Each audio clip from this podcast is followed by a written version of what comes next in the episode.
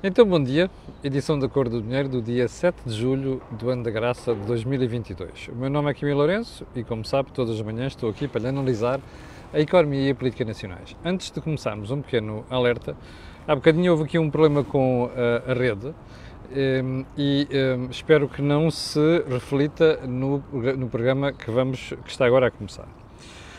Um, em segundo lugar, lembrar que este canal tem uma parceria com a Prozis o que significa quando você for ao site fazer compras, ali na saída está uma coisa chamada cupom promocional, escreve lá Camilo e habilita-se imediatamente um desconto de 10%. E como sabe, isto é o disclosure que faço sempre. Um, se, without further ado, vamos para o programa de hoje, porque há muita coisa para falar. Uh, e muita coisa para falar, que vamos começar por assuntos que já tratamos, mas entretanto tiveram desenvolvimentos. Um, mas antes disso, vamos ao período de ordem do dia para falar da terrível situação que se vive em Inglaterra. Uh, pese embora não ter simpatia nenhuma por aquele senhor, que já classifiquei aqui de autor de várias idiotices, não só enquanto dirigente político, mas como primeiro-ministro, uh, o Boris Johnson já devia ter saído. Aquelas 40 demissões que nas últimas 24 horas por mais que o pessoal diga, ah, o tipo tem sete vidas, não sei quantos, ainda nem sequer vai na quarta, aquilo não é maneira de estar a expor a política e a vida, um, a vida inglesa, eh, porque, repare, quando um governo chega àquele ponto já não toma decisões. Ora, e quando um governo não toma decisões está morto, por isso simplesmente. Aliás, nós estamos numa situação parecida em Portugal, havemos de falar sobre isso um dia destes. Eh, quer dizer, parecida não é com aqueles escândalos todos, mas é parecida do ponto de vista de inoperância e ineficácia. Um, e, mais, quer dizer, quando um Primeiro-Ministro oculta aquela informação que teria tido acesso do Sr. Pincher, que passou, foi nomeado por ele para líder parlamentar, já depois de saber dos escândalos uh, sexuais, nomeadamente que ele se metia com os homens, não sei, não é por se meter com os homens, obviamente, não é? Porque isto aqui, do ponto de vista de género, pessoas fazem o que querem, mas conhecer o, o, a conduta imprópria e depois nomear eh, chefe do, do, grupo parlamentar e depois dizer que não sabia, quando sabia, aquilo é para qualquer ministro, ministro primeiro-ministro ir parar ao charco. E eu acho, por, pese embora alguns espectadores me estarem a alertar que o Boris Johnson tem muitas vidas, eu acho que desta vez chegou mesmo ao fim, uh, end of the line, como costuma dizer. Um, segundo ponto, uh, não temos falado muito aqui, mas o, o euro continua a perder terreno face ao dólar. Só em 2022, pelas minhas contas, e posso estar errado, se alguém desse lado tiver contas melhores que eu diga, a desvalorização do euro face ao dólar supera os, 2%, os 12%.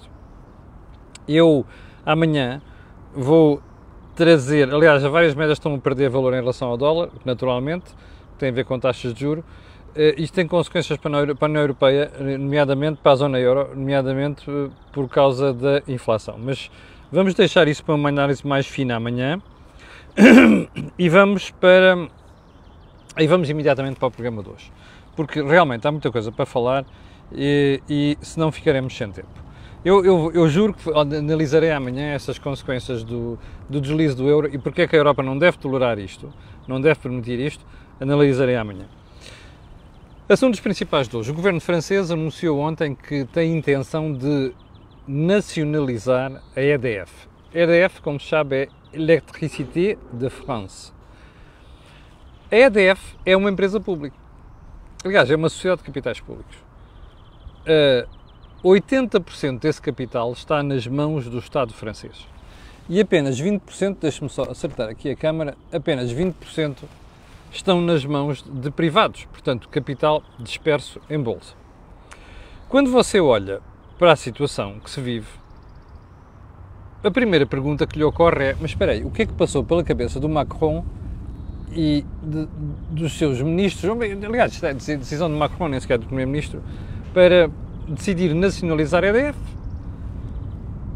A primeira coisa que ocorre é, ah, é a crise energética que nós estamos a viver.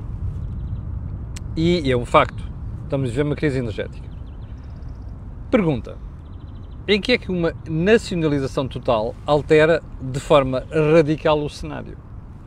Porque repare, o Estado francês tem 80% do capital da empresa.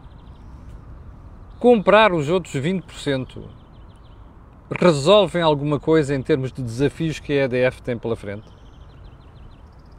Eu acho que não.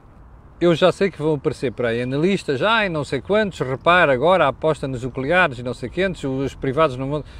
Os privados, bullshit. Ok? Esta história dos projetos energéticos, por mais que custem, é tudo uma questão de financiamento no mercado. Há dinheiro para estas coisas. O que tem que haver é condições de remuneração e tem que haver depois prazos suficientes para recuperar o capital investido. E eu suspeito que é aí que está o problema, porque o Estado francês vai querer fazer um brilharete ou um bonito junto dos consumidores.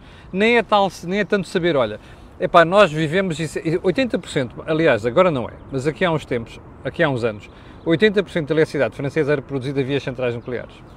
Por isso é que eles têm os preços mais baixos da Europa. Bem, o problema é este, é que uma série destas centrais ou estão inoperacionais, ou estão com problemas, inclusive com problemas de corrosão. Percebe? Corrosão, que é uma coisa que nós nunca pensaríamos numa, numa central nuclear. Ora, o Estado francês não é um problema de financiamento, porque o mercado tem financiamento para estas coisas. O Estado francês, quase certeza, e nos próximos tempos vamos perceber isso, está com vontade de fazer uns brilharetes, nomeadamente controlando preços e por aí adiante. Ora, para isso não precisava de nacionalizar. Mas onde é que eu acho que está o busilis disto tudo? Na questão do governo francês não ter maioria na Assembleia Nacional. E provavelmente Macron está com vários desafios. Um deles é: bom, eu preciso fazer bilharetes e, para segurar o meu eleitorado. E por outro lado, deve estar a querer piscar o olho à esquerda. Eu acho que isto vai correr mal, sinceramente. Porque nada disto vai resolver o problema e, pelo contrário, quem vai acabar por resolver isto tudo vai ser o contribuinte francês. Bom, ah bah, e já agora você pode ter. Porquê que eu estou a trazer isto hoje aqui? Porque você pode ter a certeza que aquela gentinha de extrema esquerda no Parlamento português vai utilizar esta conversa, desde o PS, a ala esquerda do PS, até o, o Bloco de Esquerda e o PCP, vão utilizar esta conversa para justificar a nacionalização da EDP, eu recomendo primeiro que olhem para o mercado e vejam quanto, vejam quanto é que custa a EDP hoje em dia, antes de fazer disparates, ok? Porque nós não temos dinheiro para isso. Se não temos dinheiro para fazer um aeroporto novo em Alcochete, não temos de certeza dinheiro para renacionalizar a EDP. Bom, assuntos principais de hoje. Vamos regressar ao caso Mário Ferreira, porque há muito a dizer. Uh, e além de mais, como você percebeu, nas últimas horas houve uma série de movimentações, alterações, que justificam voltarmos a falar do assunto. A principal alteração foi que ontem estava eu a caminho da CMTV para fazer o meu comentário diário e dou com a notícia que estava a haver buscas, que, como você sabe, são sempre noticiadas em direto pelos canais de televisão e pelos jornais, estava a haver buscas aos escritórios de, das empresas de uh, Mário Ferreira.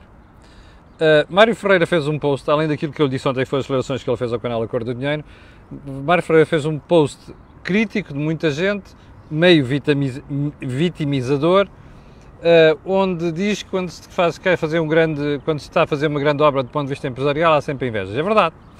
E há uma coisa que eu quero dizer aqui à partida, que eu que deixar claro. Um, como expliquei ontem, eu não tenho qualquer relação com, grupo, com o grupo dele, nem, com, nem há nenhum patrocínio do grupo dele aqui, aqui no canal Acordo de Dinheiro, portanto, eu não, eu não devo nada a Mário Ferreira. Mas há uma coisa que é preciso dizer. Mário, Mário Ferreira é um bom empresário. Ele é um grande empresário já fez obra, tem obra feita. Isto não quer dizer que aqui e ali no seu percurso não haja coisas a assinalar. E eu não tenho a certeza se neste momento nós não estaremos perante isso. E porquê? Porque esta história das buscas tem a ver com a compra e depois posterior revenda de um navio feito nos antigos taleiros navais de Ana de Castelo, ENVC, foi um desastre que mostrava como é que o Estado não devia ter empresas e não deve ter empresas. Aquilo era uma coisa mal parida, com problemas por todo o lado. O navio inicialmente foi feito para, para o Governo Regional dos Açores, depois o Governo Regional dos Açores já não queria aquilo, foi um prejuízo monumental. Fez-se um concurso público para venda daquela brincadeira, apareceu um comprador que depois desapareceu, 12 milhões de euros, quando o navio tinha sido avaliado um valor superior. Depois ganhou a proposta de Mário Ferreira, que ficou abaixo de 10 milhões de euros. Depois Mário Ferreira vende aquilo a uma empresa norueguesa com uh, com, um, um, como é que se diz, com uma mais-valia superior a 10 milhões de euros, não sei das quantas. Bom, qual é o problema disto tudo? É que não é o comprar o navio em baixa. Repare, quem tem que responder por se alguém comprou, se alguém vendeu o, o navio muito barato, é quem dirigia, quem dirigiu a venda.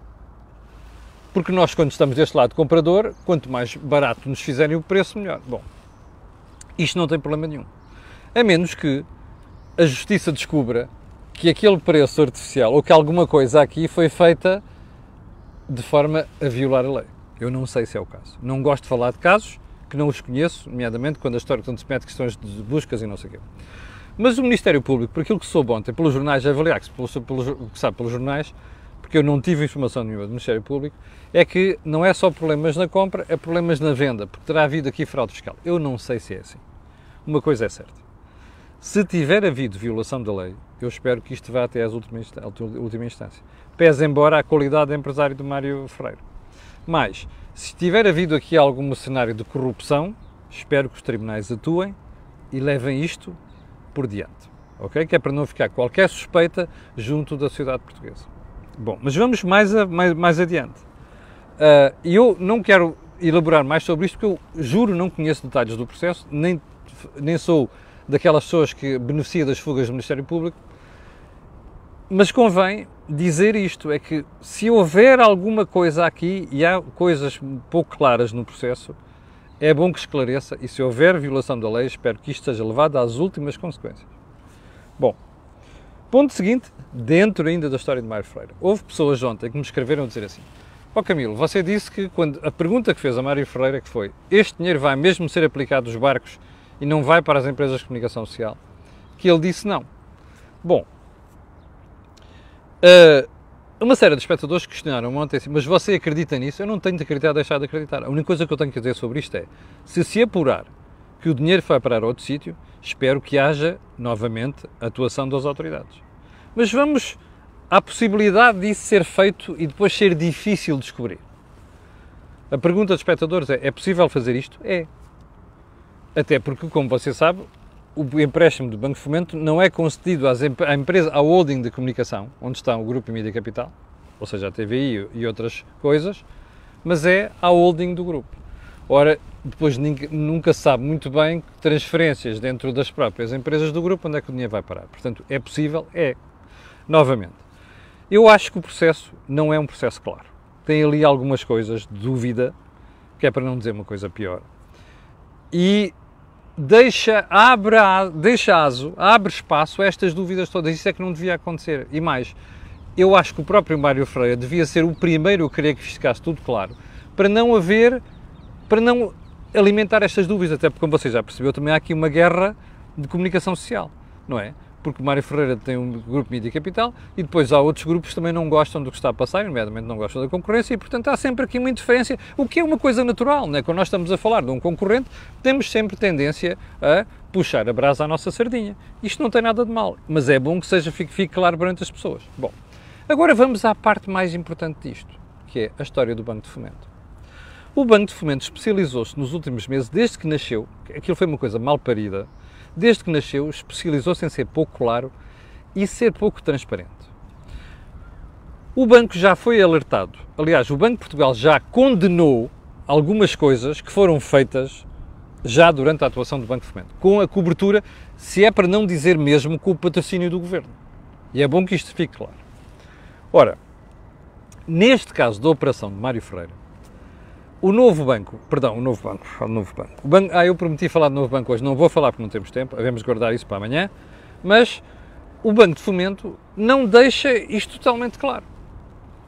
E, portanto, devia dar explicações. Você dirá, ah, mas os bancos, é uma questão de sigilo bancário, mas ninguém está a pedir para dizer, venham cá declarar coisas sigilosas da sua relação com o Mário Ferreira, com as empresas dele, não é isso. É divulgar os termos do acordo, ou melhor, do financiamento e os termos em que eles são feitos porque é a bem da própria imagem do Banco de Fomento.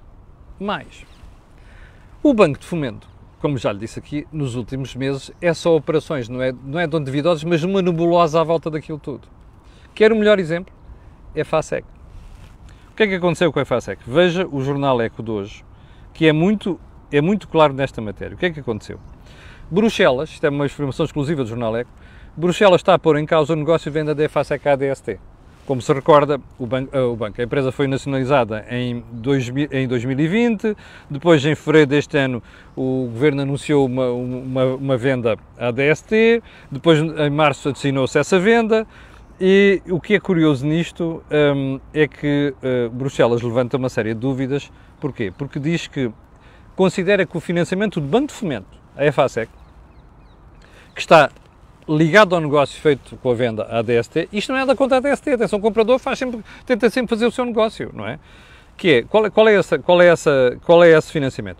60 milhões de euros de capital concedidos à EFASEC e 100 milhões de linha de financiamento a 20 anos. Sabe qual é a taxa de juros disto? 1,5%. Período de carência, ou seja, em que não se paga juros, 7 anos. Bom, o que é que Bruxelas diz o ECO está a dizer? E eu acredito que Bruxelas tenha, eh, que isto seja verdade. Está a dizer que isto configura uma ajuda de Estado. Do Estado, ou seja, do contribuinte, a uma empresa. E, portanto, perturba as regras da concorrência. Repara uma coisa, como é que o Banco de Fomento se presta a fazer uma coisa destas? Como é que o Governo a EFASEC nunca devia ter sido nacionalizada, percebe? Não é empresa estratégica porra nenhuma. Sabe porquê que a EFASEC foi nacionalizada? Porque havia uma série de credores, nomeadamente as empresas do regime, que tinham dinheiro a receber da EFASEC. E, portanto, o governo nacionalizou a EFASEC para proteger esses interesses. Apenas por causa disso, está a perceber? Já esta coisa, nessa altura, foi mal parida. Bom, agora aparece o Banco Fomento metido nisto, o EC já tinha falado nisto e outros jornais também, quando foi da história da venda e do acordo com o grupo DST, nestas condições. Isto não é admissível. Percebe? Na altura eu disse-lhe aqui que não achava normal estar a dar 60 milhões de euros e mais o financiamento de 100 milhões de euros a 20 anos a 1,5% com carência de 7 anos. Bom, pá, isto é tudo menos transparente.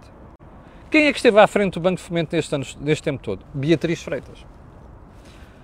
Pá, cuja atuação pá, é, no mínimo, de levar os cabelos ao pé. Eu não quero dizer mais, utilizar mais adjetivos aqui, até porque não quero chatices com processos nem nada. Mas isto é o mais duvidoso possível. Bom, nem mais. Há algumas duas semanas, eu era para ter falado aqui, não falei, mas vou recordar isto. O governo decidiu afastar Beatriz Freitas e meteu duas pessoas novas no Banco de Fomento. Uma senhora chamada Celeste Agatong, que eu conheço já de, de, trabalhar no BPI desde que eu sou praticamente estagiário de jornalismo e de economia. E uma senhora chamada Ana Sousa Carvalho. Eu tenho a melhor impressão da Celeste Agatong. É uma pessoa séria, que sabe fazer banca. E, portanto, ainda bem que o Governo agora vem tomar esta decisão. Isto só mostra as dúvidas todas que a atuação do Banco de Fomento tem suscitado nos últimos tempos. E você perguntará, e agora? E agora vai ser um sarilho porque o governo vai ter, aliás, de certeza que já começaram a conversar com o grupo DST, porque os termos desse negócio vão ter que ser alterados. Mais, estas ajudas de Estado, se forem consideradas ajudas de Estado por Bruxelas, vão parar ao déficit. Você diz assim, ah, isso é o pois é, é verdade, o governo está-se a marimbar para isso, tributa um bocado mais, resolve o problema. Mas o problema agora vai ser a conversa com o grupo DST. Bom, onde é que tudo isto nos deixa?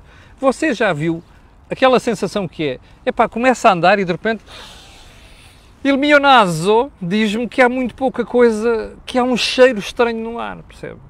Esta história do Banco, Banco de Fomento é uma coisa que nos deixa todos apavorados, porque mostra a falta de sindicância em Portugal. Como disse aí alguém agora, ainda há bocadinho, a oposição anda a dormir. Pois anda a dormir. O doutor Rui Rio estava mais preocupado com a porra da regionalização, por isso é que é para não dizer um termo aqui pior Está a perceber? O doutor Rio Rio andava preocupado em meter gente incompetente no grupo parlamentar do PST, como se nota. Epá, em vez de estar preocupado com esta brincadeira.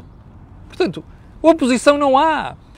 A Mariana uh, Mortágua, mais os amiguinhos dela do Bloco de Esquerda e o PCP andaram a dormir estes anos todos, porque isto passou sob as barbas deles, agora aparecem para aqui, ai, não sei quantos o governo, isto. Eu ontem vi a Mariana Mortágua no programa do José Gomes Ferreira a fazer uma figura lamentável que não sei quê, dúvidas aqui, dúvidas ali, mas onde é que ela andou este tempo todo? Não é? Onde é que o PCP e o Bloco de Esquerda, que supostamente, supostamente andavam a dormir, que supostamente não andaram a dormir com o Governo, o que é que fizeram este tempo todo? Isto foi cozinhado, todas estas brincadeiras foram cozinhadas no tempo em que esta gente dormia toda junta e era feliz. E agora estão surpreendidos com isto. Epá, desculpem lá, isto é uma falta de transparência inadmissível no Estado de Direito. Portanto, a única coisa que pode pedir nisto tudo é muito pura e simplesmente uma coisa, que é assim, é pá, vocês façam lá o que quiserem, mas na, não nos tentem comer as papas na cabeça.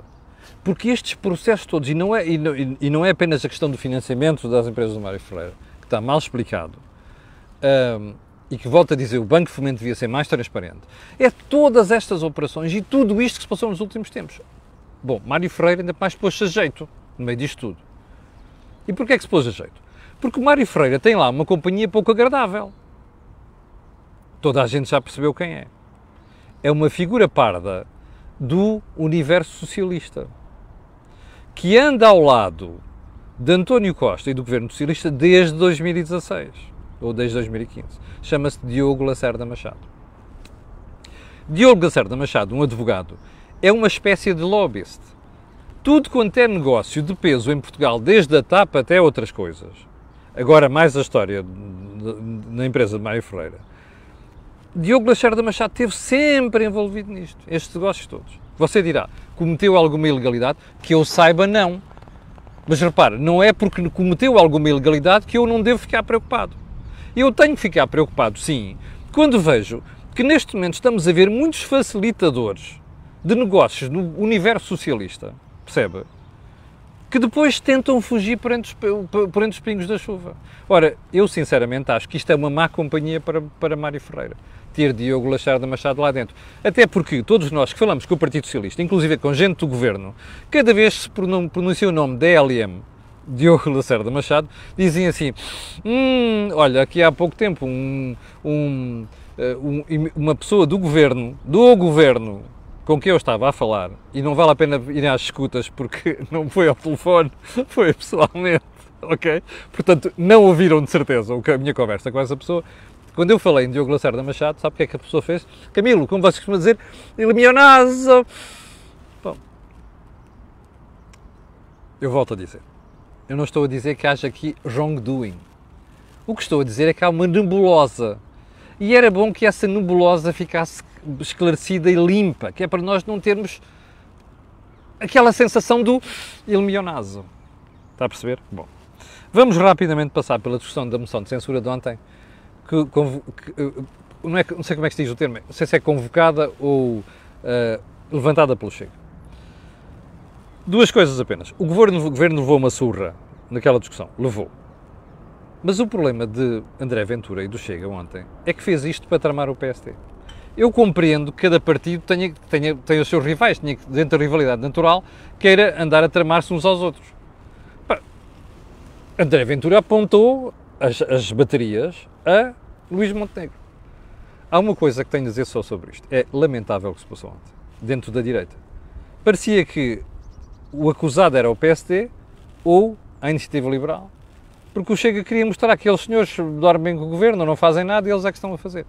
Isto foi um mau serviço à direita. Portanto, os meus amigos do Chega e de outros partidos, desde a esquerda até à direita, quando fazem estas coisas deviam pensar. Agora foi a direita, às vezes é à esquerda.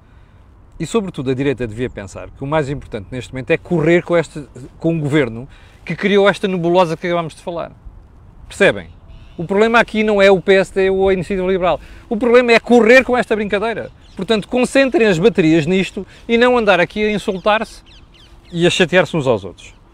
Bom, eu vou terminar esta conversa de hoje com a frase da semana, que é de uma entrevista que o Dr. João Leão, ex-ministro das Finanças, dá hoje ao público e à Rádio Renascença. Eu não li a entrevista.